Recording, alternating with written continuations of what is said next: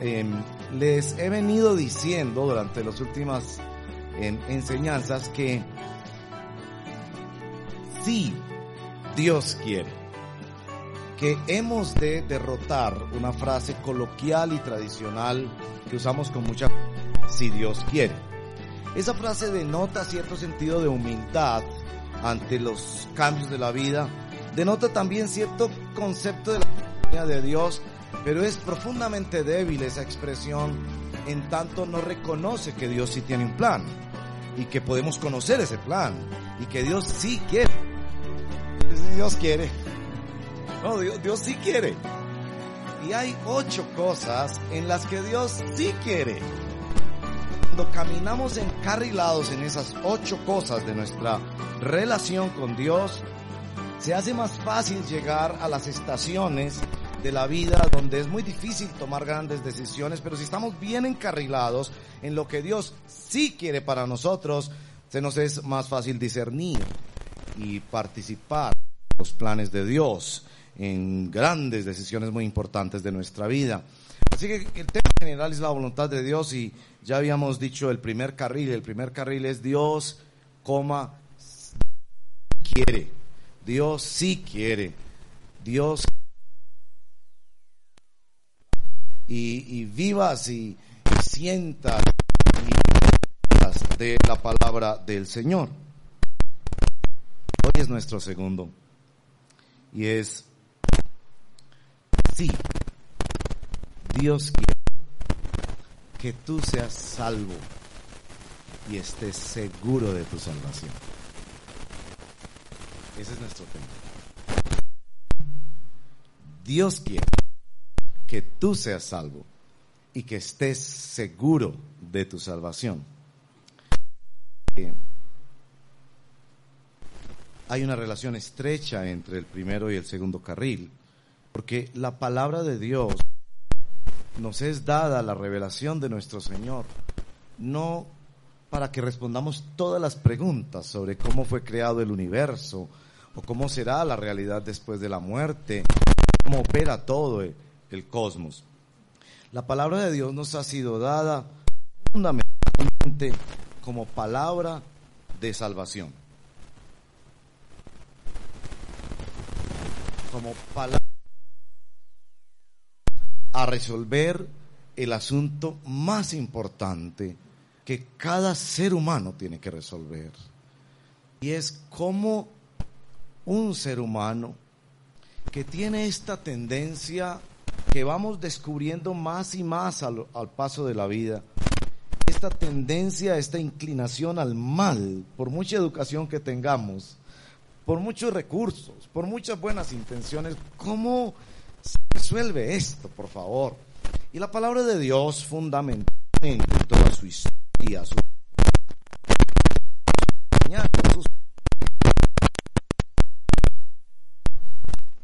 el conocimiento de nuestra salvación.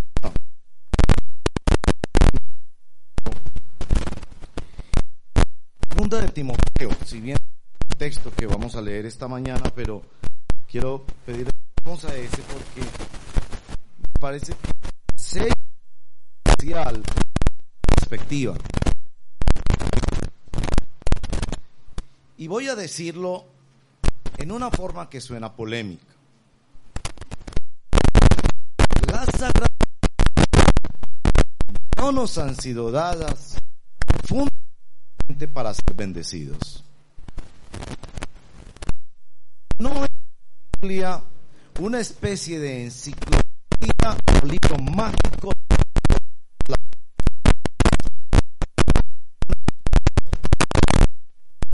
ahora y tenerla a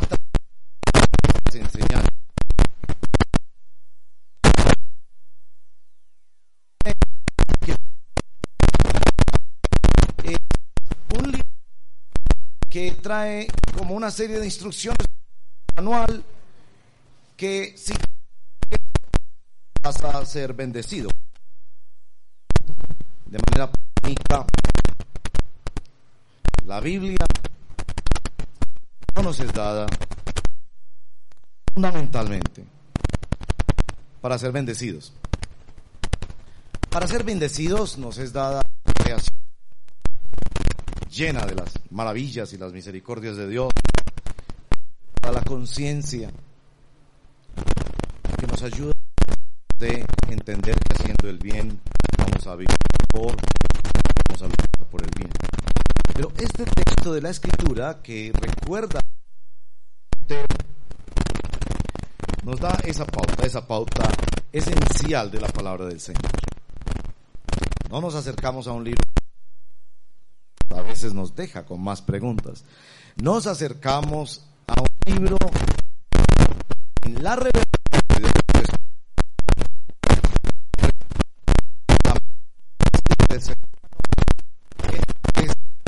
ser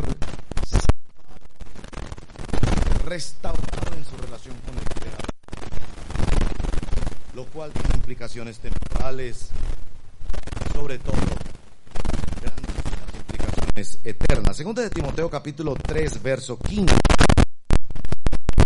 Timoteo capítulo 15, ahí pueden mirarlo en sus equipos móviles, en sus Biblias. Y los que no tienen su Biblia en el equipo móvil, pues se van a animar a bajarla. Los que quieren comprar su copia de la Biblia y no la traen o no andan con ella, se van a animar a hacerlo. Capítulo 3, verso 15, segunda de Timoteo. Le estoy refiriendo de la experiencia a Timoteo. Desde tu niñez conoces las sagradas escrituras que pueden darte la sabiduría necesaria para la que salvación mediante la fe en Cristo Jesús. La sabiduría necesaria para la mediante la fe en Cristo. Ah, eso es. Gloria. Tenemos la.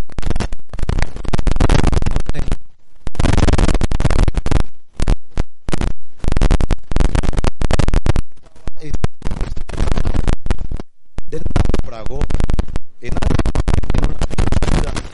a quien tirado el salvavidas. El salvavidas no lo salva. Lo salva la persona al otro lado del salvavidas. La persona que está jalando el salvavidas. Vaya. No se aferra con todas sus fuerzas al salvavidas. Se hunde. Tenemos la fe. No podemos descartar.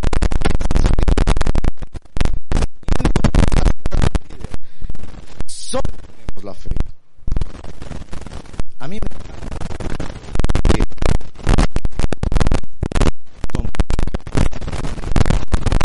porque no cuestionar la promesa de Dios. Él es quien tiene la firme certeza la de que ellos tengo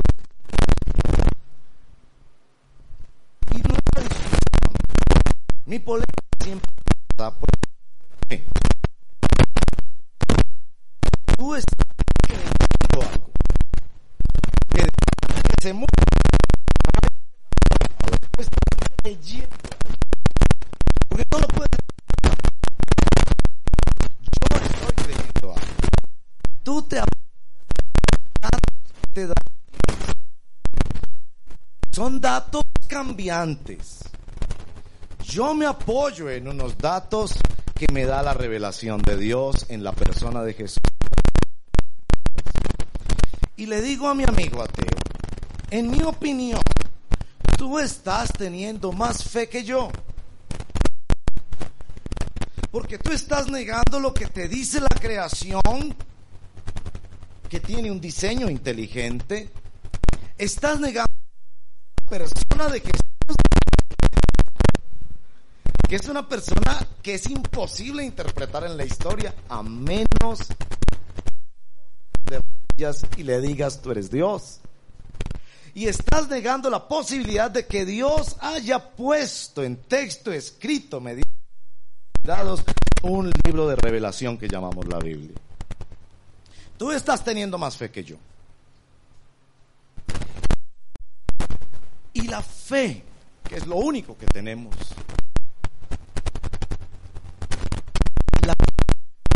invita que se cite en la persona de Jesús para salvación. Dios quiere no solo que escuches y obedezcas la palabra de Dios, sino que vengas mediante ella y su conocimiento a la persona de Jesús de Nazaret como tu único Señor y Salvador. Esta semana, donde ustedes saben, el día lunes, un hermano que pasó por nuestra comunidad, hoy en día se congregaba en otra comunidad, el hermano Luis Alberto Velosa. Ahí tratamos de comunicarnos con ustedes por los que todavía no están en el chat de la iglesia, por favor, para tener esas noticias. Sistema. electrónico, algunos de sus teléfonos. Hacía años he pasado por la comunidad, no, no era ahora estaba en la comunidad cristiana. A mí me encanta hablar en los funerales. No hablé en este funeral, habló su pastor. Porque esas noticias seriamente. Yo quiero hacerte pensar seriamente. Sí. Dios quiere que tú seas salvo y que tengas seguridad de tu salvación. Y la razón por qué conecto esas dos cosas, porque encuentro que hoy en día hay muchas personas que se dicen cristianas y no tienen seguridad de su salvación. No tener seguridad de la salvación porque te deja sin respuesta ante la pregunta, ¿qué pasa si mueres hoy? La semana precisamente por la noticia que les conté. Si hoy pasas a la eternidad, ¿cuál es tu relación con Dios?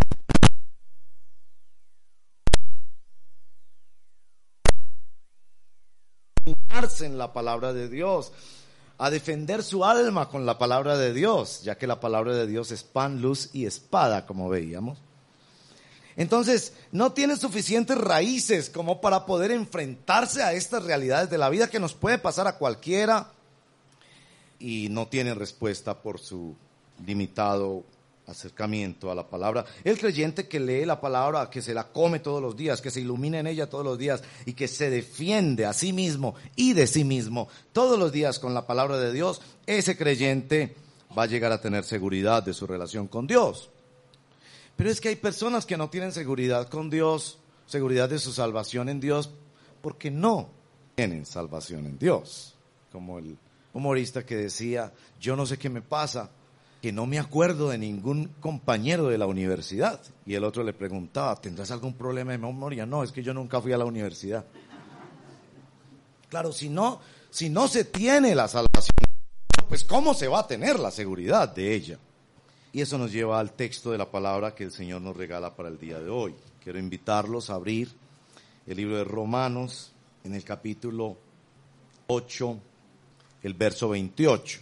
A lo largo del libro de Romanos, la palabra salvación, redención y particularmente justificación van a tener un enorme sentido para la comprensión de esta carta a los romanos, que es quizás el libro de las Sagradas Escrituras que en un solo libro nos permite ver con mayor claridad la obra de nuestro Señor para salvación, porque nuestro Señor no fue enviado para condenar al mundo, sino para salvar.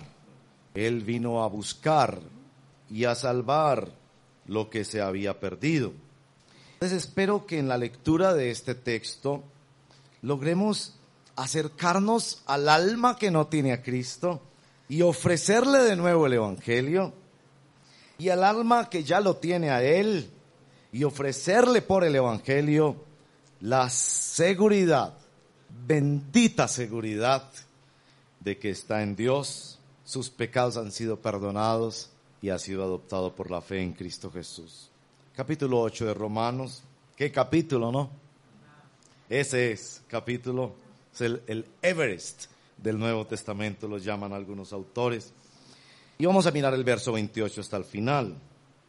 Noten especialmente el verso primero que leemos, el número 28, porque nos conecta con el asunto de la voluntad de Dios que venimos declarando y del propósito de Dios, porque Dios quiere que seas salvo y Dios quiere que estés seguro de tu salvación. ¿Cuántas cosas se vuelven secundarias cuando nuestra alma descansa absolutamente en la obra de Jesús? Ahora bien, Sabemos que Dios dispone todas las cosas para el bien de quienes lo aman, los que han sido llamados de acuerdo con su propósito. Todas las cosas para el bien de quienes lo aman. ¿Quiénes son esos que lo aman? Los que han sido llamados de acuerdo con su propósito. Porque a los que conoció uno de antemano, también los predestinó, dos, a ser transformados según la imagen de su Hijo para que Él sea el primogénito entre muchos hermanos. Y a los que predestinó también los llamó. Tres, a los que llamó también los justificó. Cuatro, y a los que justificó también glorificó. Cinco, cinco palabras claves ahí. Verso 31, ahora vienen preguntas retóricas. ¿Qué diremos frente a esto? Si Dios está de nuestra parte, ¿quién puede estar en contra nuestra? El que no escatimonia a su propio Hijo, sino que lo entregó por todos nosotros, ¿cómo no habrá de darnos generosamente junto con Él todas las cosas? ¿Quién acusará a los escogidos de Dios? Dios es el que justifica. ¿Quién condenará? Cristo Jesús es el que murió e incluso resucitó y está a la derecha de Dios e intercede por nosotros. ¿Quién nos apartará del amor de Cristo? La tribulación, la angustia, la persecución, el hambre, la indigencia, el peligro o la violencia. Así está escrito, por tu causa siempre nos llevan a la muerte, nos tratan como ovejas para el matadero. Sin embargo, en todo esto somos más que vencedores por medio de aquel que nos amó. Pues estoy convencido, nos está diciendo Pablo, de que ni la muerte, ni la vida, ni ángeles, ni demonios, ni lo presente, ni lo porvenir, ni los poderes, ni lo alto, ni lo profundo, ni cosa alguna en toda la creación podrá apartarnos del amor que Dios nos ha manifestado en Cristo Jesús, nuestro Señor. Oremos, Señor, es tan claro en la Biblia tu deseo de salvar y de redimir. Por eso formaste un pueblo en Abraham para que las naciones conocieran tu compromiso de redimir. Por eso anticipaste cientos de profecías para que no hubiera lugar a la duda que tú tenías un plan salvador. Por eso enviaste a nuestro Señor Jesucristo. Tú mismo viniste a clavarte en una cruz para ser justo y quien puede justificar al que es pecador. Tú mismo nos has mandado tu Espíritu Santo como una garantía de que esta relación de salvación se extiende no solo en esta vida temporal, sino por toda la eternidad. Y tú nos has dado preciosas y grandísimas promesas que se siguen cumpliendo hoy, que nos hacen pensar en la revelación del libro de Apocalipsis, donde la, la grandeza y la supremacía de Jesucristo sobre toda la historia será revelada. Y nos abriremos a los nuevos cielos y nueva tierra donde no habrá tristeza, ni llanto, ni dolor, ni pecado, y donde disfrutaremos del amor de Dios por toda la eternidad y de la creación de Dios por toda la eternidad. Qué tan grande es esta salvación, qué tan preciosa es. Yo pido que por el poder del Espíritu Santo, quienes no han recibido a Jesús como su único medio de salvación, poniendo su, su fe en Él, sean hoy salvos por la fe en el Señor Jesucristo.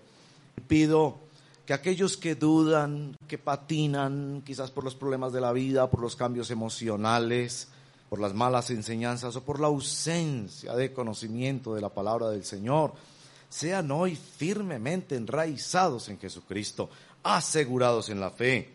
Lo pido, Padre, en el nombre poderoso de nuestro Señor Jesucristo. Amén. Bueno, tres cosas, como siempre, quisiera abordar en este texto. La primera es observar el propósito de Dios en la salvación. La segunda es el proceso de la salvación como una vista cósmica que Dios nos da en cinco grandes palabras aquí, sin ahondar suficientemente en ellas, son grandiosas, cada una son en sí misma una enorme doctrina del Nuevo Testamento en las epístolas de Pablo, pero solo lo veremos con unas observaciones sobre ese proceso. Y en tercer lugar, las, las preguntas de los creyentes frente a su salvación y cómo les responde el Evangelio. El propósito de Dios. Miren el verso 28.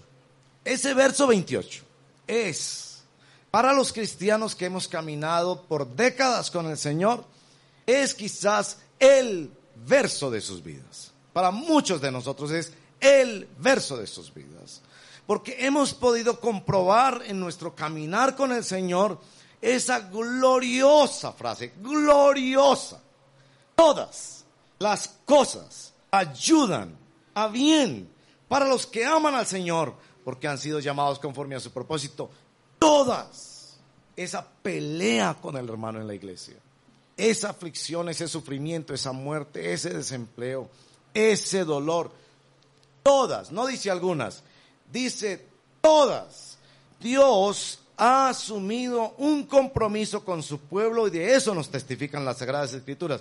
Un compromiso con el pueblo de que no voy a hacer lo que tú quieres, y creo que los que caminamos con el Señor captamos eso claramente. Porque muchas veces el Señor no ha hecho lo que nosotros queremos, ¿no es verdad? Muchas veces le hemos dicho, Señor, haz esto, y el Señor dice, no. O dice, espere. Caminamos con Él y seguimos caminando con Él y muchas veces, no todas las veces, pero muchas veces en el mismo camino, nos damos cuenta porque el Señor dijo que no. Y bendecimos y glorificamos al Señor diciendo, Padre, tú tenías un propósito. Y Dios se ha comprometido que su propósito lo llevará de principio a fin. Que Él no hará las cosas como tú quieres, sino mejor de lo que tú quieres. Adrian Rogers comparte esta historia de un predicador anciano.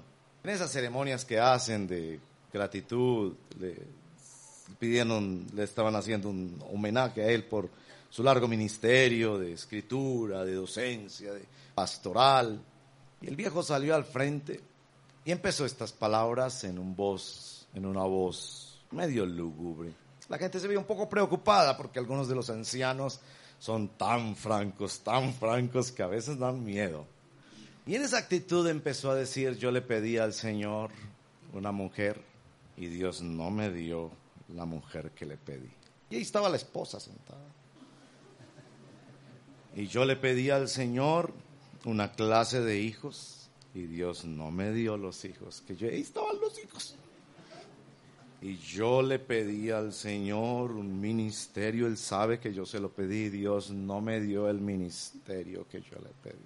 Y así como están haciendo ustedes, espera un momento, dijo, Dios siempre me dio algo mejor de lo que yo le pedí. La esposa descansó, los hijos descansaron y los diáconos de la iglesia también descansaron. Dios ha establecido con nosotros una relación de amor en que la palabra bien es definida por el Creador, la persona más santa y buena de todo el universo. Él ha prometido y se ha propuesto que todas las cosas ayudarán a bien. Esa es una primera, un primer acercamiento a la seguridad que tenemos los cristianos. Es cierto que muchas personas, alguien me dijo, Diego, no diga muchas personas, diga todas, pero yo sigo diciendo muchas personas, han llegado al Evangelio de salvación en Cristo por problemas personales. Ahí está el padre de familia que viendo a su hijo en un hospital, un hermano en la fe muy sencillo oró por él, Dios le hizo el milagro glorioso de levantarle a su hijo y eso lo revolcó y él se entregó a Cristo. otros en una quiebra financiera, un matrimonio deshecho, en fin. Muchas personas llegamos a Cristo por grandes problemas, a veces existenciales, y eso nos sacudió el alma y pudimos llegar al Señor Jesucristo. Muchas personas es, después de esa sacudida llegan a una normalidad de la vida y se apartan de Dios. Dios solo les sirvió para el factor milagro. Otros a través de esa sacudida son iluminados por el Espíritu de Dios y se entregan al Señor. No siempre pasando todo lo que ellos quieren, pero siempre cobijados por la promesa bendita de que Dios tiene un propósito y un plan en la historia y que Dios nos llevará al mejor término, al mejor puerto conforme a su propósito, porque Él tiene un plan. Esa es la primera seguridad para el creyente. Tú puedes tener esa seguridad hoy. Si no te has entregado a Cristo para tu salvación, ven a Él. Él ha dicho, ven a mí todos los que están trabajados y cargados, y yo los haré descansar. Él ha venido a salvar a perdonar tus pecados y a darte una nueva vida. Parece que Pablo se da cuenta que estos creyentes necesitan una visión cósmica, gigantesca. Los autores contemporáneos hablan del metarrelato, una cosa ya grandiosa que abarca, como los teólogos dicen, de la eternidad pasada a la eternidad futura. Esos asuntos de la teología por allá. Que cuando Dios hizo la creación, de alguna manera, quedó determinada una, una eternidad anterior a la creación y una eternidad posterior a la creación. Ahí les dejo eso para que piensen y vamos volviendo a los teólogos. Y entonces como que entre eso estamos nosotros. Y Pablo se adentra en esos asuntos. Y estas son las cinco palabras.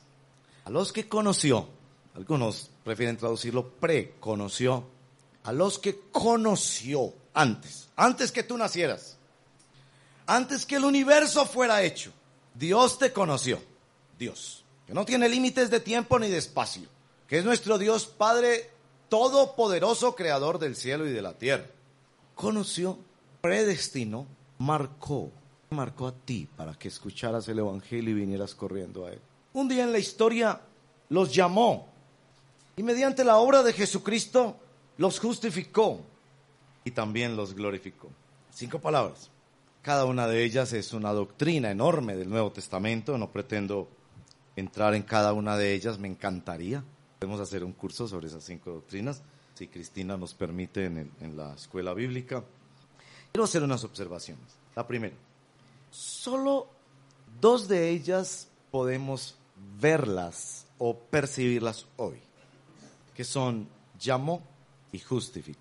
El que nos conoció y nos predestinó fue antes de la historia, solo podemos recibir por la fe esa información que nos sumerge en esas preciosas paradojas que nos hacen teólogos, a todos los cristianos.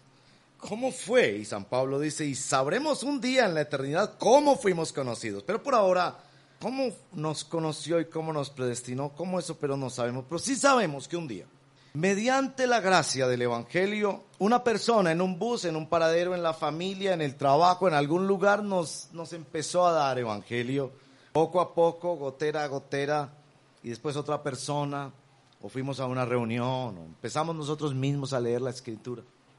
Y recibimos el llamado, es el llamado eficaz de Dios, ese llamado que efectivamente nos acercó a Cristo para salvación. Esta es la primera observación. Dios estaba trabajando desde antes. Me asegura eso. Que toda mi vida espiritual no comenzó el día que yo, comillas, quise empezar a resolver mi asunto espiritual. No, no, no. Dios venía trabajando desde la eternidad pensando en ti.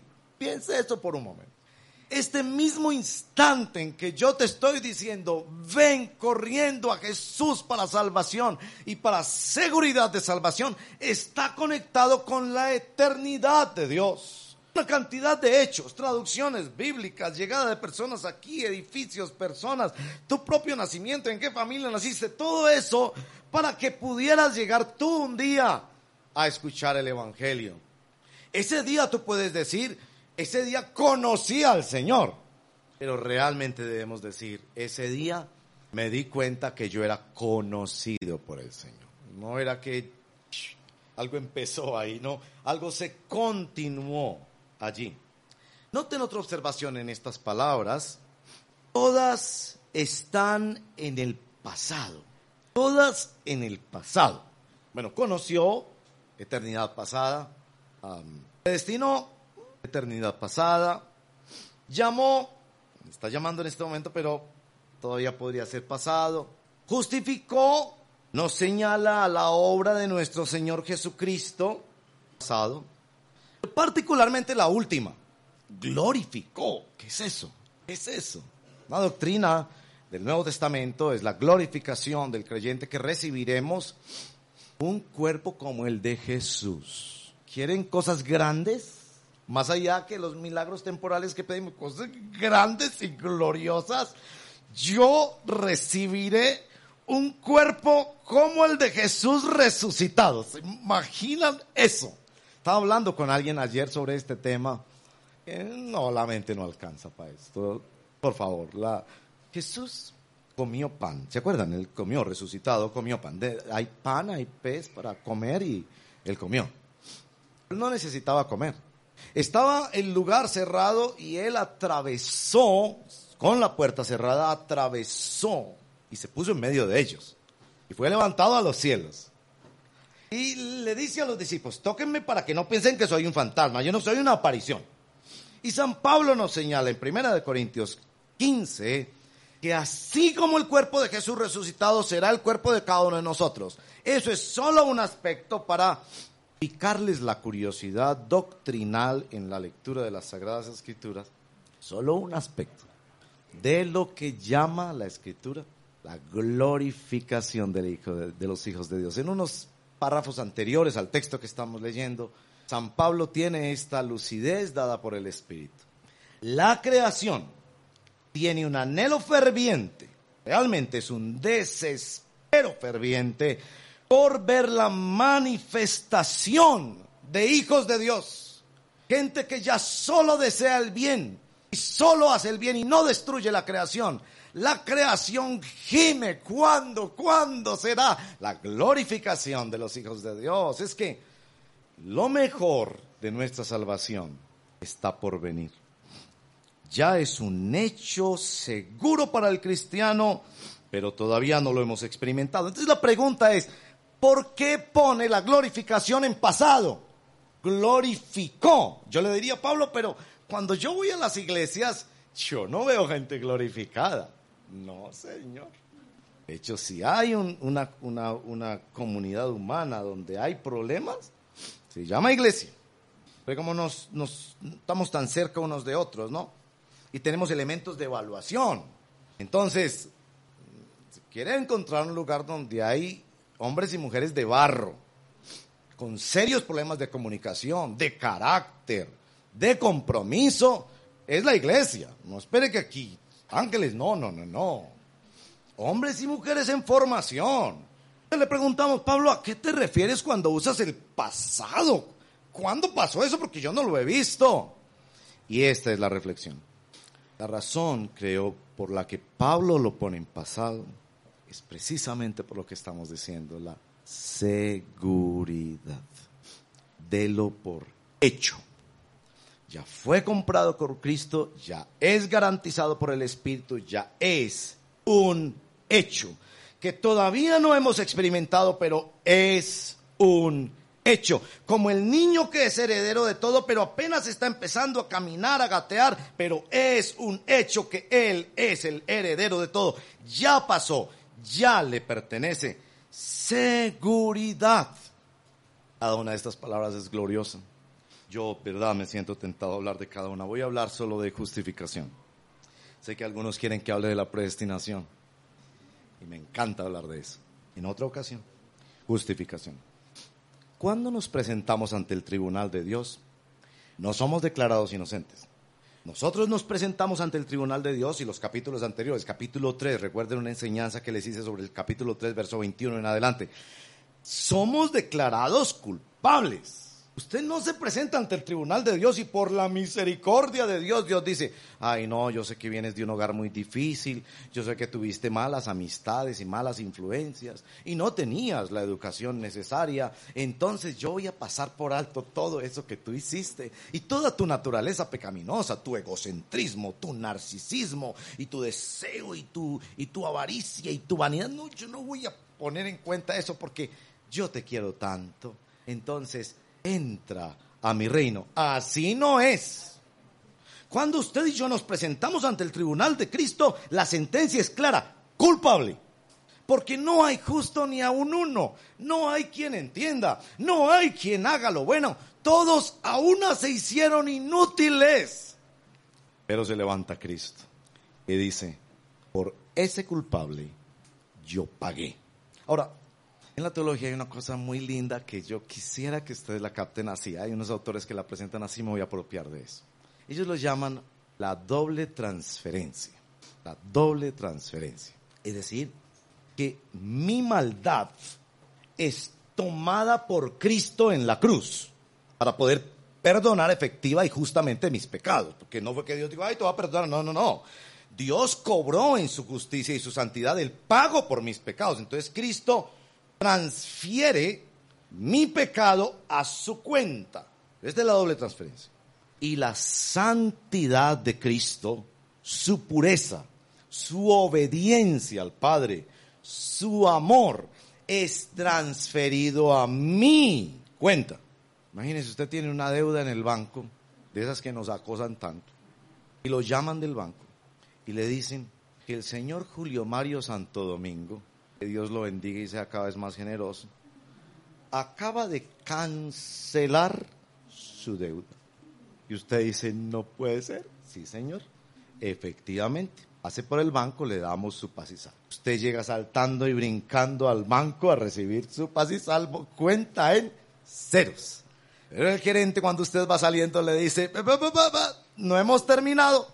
El señor Julio Mario Santo Domingo ha hecho otra cosa ay, no me diga que me va a cobrar. No, no, no, no, no. Una cosa mucho mejor. Él ha transferido todo lo que él tenía en su cuenta a la cuenta suya, que es, que estaba en bancarrota. ¿Cómo les parece? Doble transferencia. La justificación por la fe no es solo que se declara justo en virtud de que su pecado fue resuelto, sino que se declara justo en virtud de que ahora la pureza y la santidad de, Jesús es para esa persona. De tal forma que Dios te ve a ti, a ti, a ti, a ti y a mí, como ve a Jesús. Por eso yo les he dicho que el Evangelio no es Evangelio de lástima. Es solamente resolvamos el problema inmediato de pecado, sino que el Evangelio es el Evangelio de la gracia de la adopción y tan seguro como lo pone Pablo en el hecho cósmico de que Dios conoció eso de antemano, te predestinó, te llamó, te justificó y te glorificó y lo dice de entrada en pasado para que estés seguro, seguro. Así es. Yo me pregunto, si la persona hipotéticamente le ha pasado esto de que no solo le cancelaron sus deudas en el banco, que seguramente eran muy altas, sino que el señor Julio Mario Santo Domingo le ha consignado toda su fortuna a su favor. Yo me pregunto si esta persona duerme. Yo creo que entra al computador cada cinco minutos a ver si eso es verdad. Y esperando que este señor no se arrepienta. Yo creo que cada minuto va a haber. Y saben una cosa, cada minuto los cristianos vamos a ver eso en las Sagradas Escrituras. Las Sagradas Escrituras son el registro bancario, donde están los movimientos del banco. Los que nos dicen que tan grande era nuestra bancarrota, pero qué tan grande es el amor de Dios, que no solo perdonó, sino que adoptó en Cristo Jesús. ¿No le parece eso maravilloso? ¿Y no le parece que quien esté aquí no haya escuchado eso o no se haya decidido por lanzarse en eso, debería hacerlo ahora y sentirse la persona más segura y más vital en el Spurgeon. Otra vez, usaba esta otra ilustración de el incendio. En un edificio, seguramente en la Inglaterra de su época, no eran edificios muy altos. En medio de la oscuridad y las llamas, el humo, el aturdimiento, los gritos, los sonidos, la persona en medio del incendio no ve qué está pasando, pero afuera, afuera, los bomberos sí saben dónde está la persona, la están viendo. Y están preparados aquí para recibirlo si él se lanza. Y los bomberos le dicen, láncese, láncese. Y él grita, pero yo ni sé dónde estoy.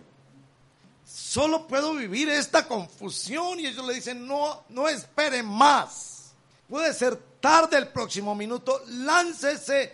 Y aunque usted no sepa, nosotros si sabemos, láncese. La persona se lanza para ser recibida allí en los brazos en los elementos que usan los bomberos para recibir estas personas rescatadas. Pablo está tratando de decirnos, hay una comprensión global de la historia y del universo que nosotros no tenemos y que quizás nunca vamos a poder tener, por favor, es que son tantas las preguntas.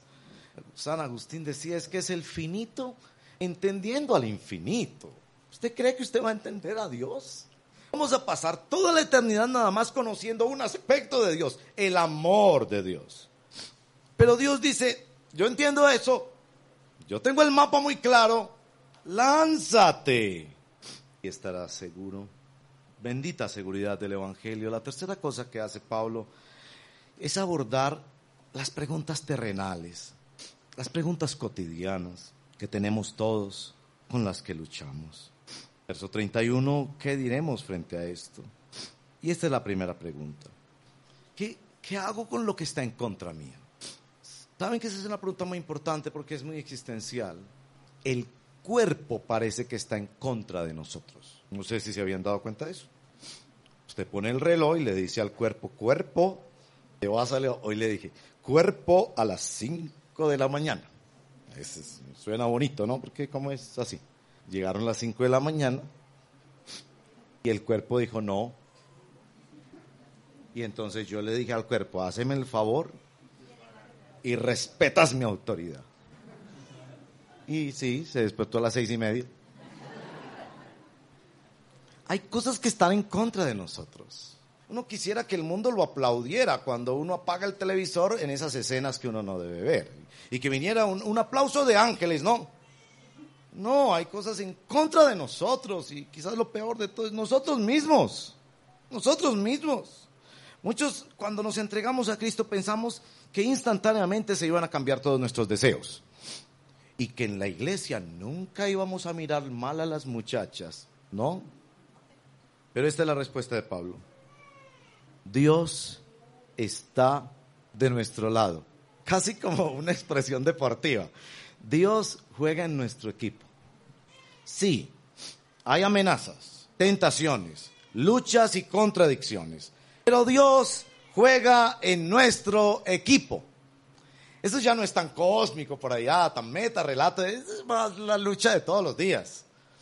Padre, vas a luchar hoy de mi lado, porque la tentación es dura, la presión es grande, el miedo nos abstrae. Y papá dice, cuenta conmigo. Yo juego en tu equipo. Y yo juego mejor que Messi y que James. Yo juego en tu equipo.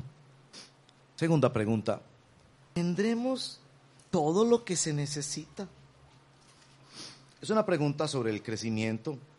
¿Tendremos todo lo que se necesita? Y el papá nos responde, ya te di a mi hijo. Y con él estoy dispuesto a darte, esa me gusta, todas las cosas. Yo tengo esta convicción. Y es una convicción que ha crecido más en los últimos años en mi vida con Dios. Dios te va a dar en abundancia todo lo que necesitas para hacer su voluntad. No quiere decir que le vas a pedir cosas a Dios y siempre te va a decir que sí, a veces te va a decir que no. Pero en lo que esté alineado con Él, Él te va a dar todas las cosas en abundancia. Tercera pregunta. ¿Qué hacemos con la acusación. Ya entra en un territorio muy, muy psicológico. los cristianos llaman mucho con la culpa. nuestra conciencia ha sido despertada. Los padres de familia luchamos mucho con lo que no hicimos por nuestros hijos. Nos damos mucho látigo. Y Él nos responde, Dios es el que justifica. Y ya lo ha demostrado en Cristo. En esa doble transacción, Él ha demostrado que Él es capaz de resolver nuestra culpa. Y Él se ofrece a resolverla. La cuarta pregunta. ¿Qué tal si somos condenados? Si salimos perdiendo en el juicio. Y esto es precioso porque nos recuerda los oficios de Jesús. Como profeta, sacerdote y rey. Murió, resucitó e intercede por nosotros. Creo que se mueve hacia un clímax en el verso 35, que es la quinta pregunta. Pero alguien me podrá apartar o algo me podrá apartar del amor de Dios. Si se dan cuenta que es la pregunta, si quieren, existencial, que más uh, espacio le da Pablo para resolver.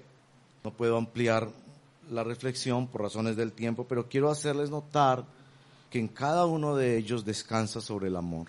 Verso 35, ¿quién nos podrá apartar del amor de Cristo? Verso 37, por medio de aquel que nos amó. Verso 39, nada podrá apartarnos del amor de Dios que Dios nos ha manifestado en Cristo Jesús. Y vienen esas preciosas listas que acuden a nuestros momentos en tiempos de dificultad, cuando nos afirma el Señor una y otra vez, eres mío por la obra de Cristo. Él ha hecho posible tu salvación. Y esa salvación está asegurada por la obra más grande, por la magnífica obra de nuestro Señor Jesucristo en su muerte y su resurrección, la obra de su amor para salvación. Dos llamados. Si estás escuchando hoy el Evangelio y en tu corazón tú dices, yo la verdad no me he lanzado desde ese edificio en llamas como antes, yo me uní al pueblo de Dios porque me parece gente simpática, querida, hay mucho que aprender ahí, pero realmente yo no estoy seguro si que si me muero hoy pasaré la eternidad con Dios. Este es el llamado para ti. Ven al Señor Jesús. Yo no puedo garantizarte que hay un minuto más o que habrá otra invitación más. Ven a Cristo, entrégate a Él como tu único y suficiente Señor y Salvador, que perdona tus pecados y te adopta como un hijo, una hija de Dios. Segundo llamado, Tal vez tú eres un hijo de Dios que anda por ahí sintiéndose medio hermano o medio hijo y que no no vives la libertad gloriosa de los hijos de Dios. La tranquilidad en tu corazón de que ya estás listo. De modo que pudieras decir como San Pablo, el morir sería una ganancia. Como en los últimos días he ido a muchos funerales, en otro me encontré con un pastor que nos sorprendió a todos los que estábamos allí, consolando por supuesto a los duelos. Y llegó con una sonrisa diciendo, qué tan bueno para este man. Claro, los demás nos miramos, ¿qué quieres decir? ¿Qué, tan bueno para él? Aquí estamos nosotros sufriendo porque lo vamos a extrañar, pero qué tan bueno para él. En un abrir y cerrar de ojos, pasó a disfrutar de las cosas maravillosas de la nueva creación, del amor de Dios, de la plenitud de la paz, sin presencia ya de pecado, de miedo ni de muerte. Tú puedes tener esa seguridad no apoyado en tus emociones o experiencias, sino apoyado en la misma palabra de Dios por la cual te llegó la salvación y el Evangelio. Una última reflexión. El Salmo 51, verso 12, habla de el gozo de la salvación. Salmo 51, 12. El creyente que está descrito allí ha pasado por una época de pecado, ha sido disciplinado por su Señor, que lo ama como un papá, y ahora este creyente, David, a propósito, se encuentra con su Señor y le dice, devuélveme el gozo de la salvación.